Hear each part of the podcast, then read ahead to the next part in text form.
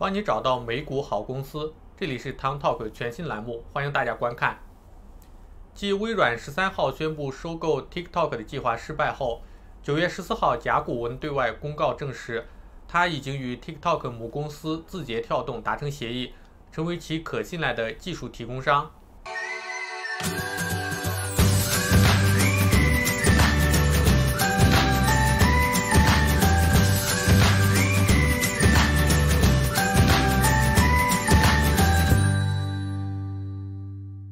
说起甲骨文，大部分人应该都不熟悉，但看名字觉得应该是挺厉害的一个公司，而且像是一家中国的公司，因为甲骨文是中国远古时代的一种文字。但是甲骨文是一家原汁原味的美国公司，之所以中文翻译是甲骨文，是因为我们中国的甲骨文翻译成英文是 Acrobat，而这家公司的英文就是 Ocra，有神谕预言的意思。所以这家公司就很聪明地选择了甲骨文作为中文名称。我们之所以不熟悉甲骨文，是因为它的主营业务主要是面向大公司的，几乎没有个人消费业务。我在甲骨文的中文官网找了一下它的主要产品，可以看到几乎都是我们日常不熟悉的东西，看完还是一头雾水。其实甲骨文目前的核心业务就是云。云其实也就是云计算，这个相信大多数关注科技圈的人都有所了解。之前一家公司如果想要搭建一个系统，肯定要购买机房、网络设备、安装调试、维护等等一系列复杂繁复的工作。这样不仅前期的投入非常巨大，后期的维护成本也很高。且不说花多少钱，万一设备故障了，还要等专业人员来维修，这样造成的损失会更大。而云计算的出现就改变了这个现状。现在你只需要购买云计算公司的服务，你就不用再去购买机房、网络设备、安装调试软件了。这些云计算公司通通都会做好。其实本质上相当于你租用了他们公司的设备和技术，你只需要在云上部署好你们公司的软件就可以了。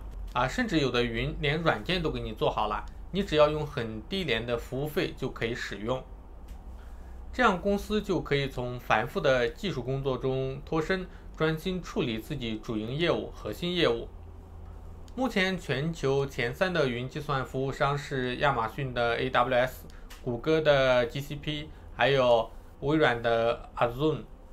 甲骨文作为一家老牌的企业软件公司，在 PC 时代一直是活得很滋润的，风水轮流转。到了云时代，甲骨文已经远远的掉队了。甲骨文二零二零年财年的第三季财报显示，甲骨文公司业绩缓慢增长，净利润呈下滑趋势。甲骨文第三财季总营收为九十七点九六亿美元，与去年同期的九十六点一四美元相比，增长百分之二。其中，云服务和授权支持服务营收为六十九点三亿美元，同比增长仅百分之四，占总营收的百分之七十一。云授权和现场授权业务营收为十二点三一亿美元，同比下降百分之二，占总营收的百分之十二。甲骨文的云业务占总体营收的百分之八十三，是核心中的核心业务，但是增长率只有可怜的百分之二。同样是云计算的龙头老大亚马逊 AWS，虽然如今已占据云市场份额的百分之三十一点七，但是增速依然保持着百分之四十以上。所以现在甲骨文急需抢占云计算市场，这对于他来说是事关生死存亡的。而 TikTok 就是甲骨文的救命稻草。TikTok 是抖音的国际版。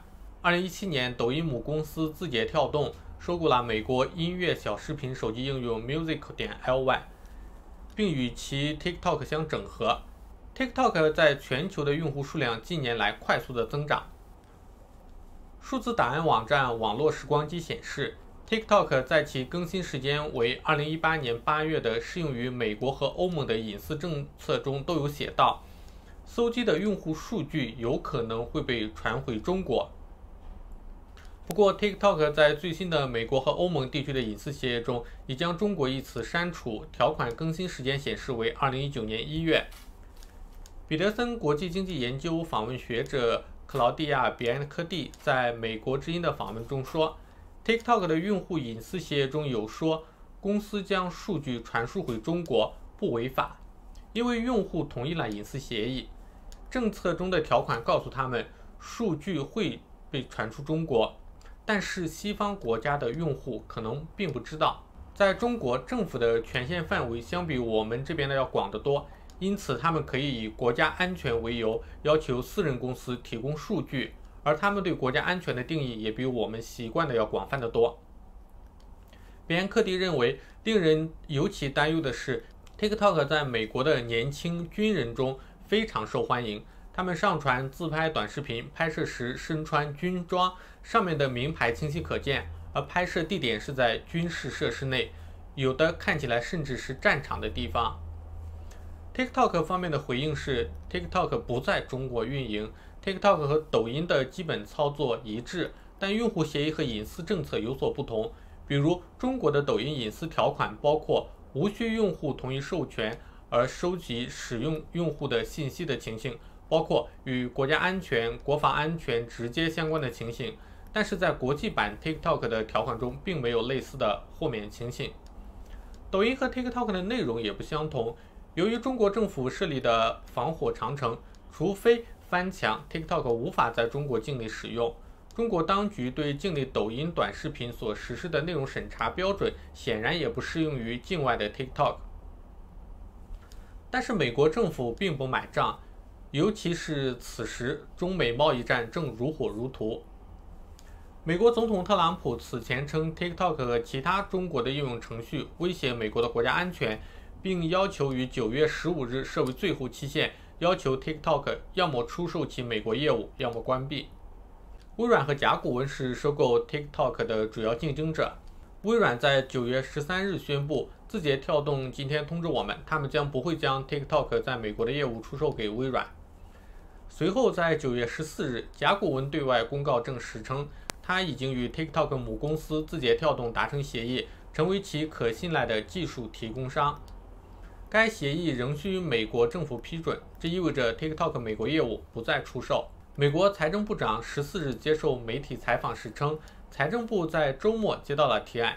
甲骨文作为 TikTok 可信赖的数据安全规范合作伙伴，代表解决美国国家安全问题。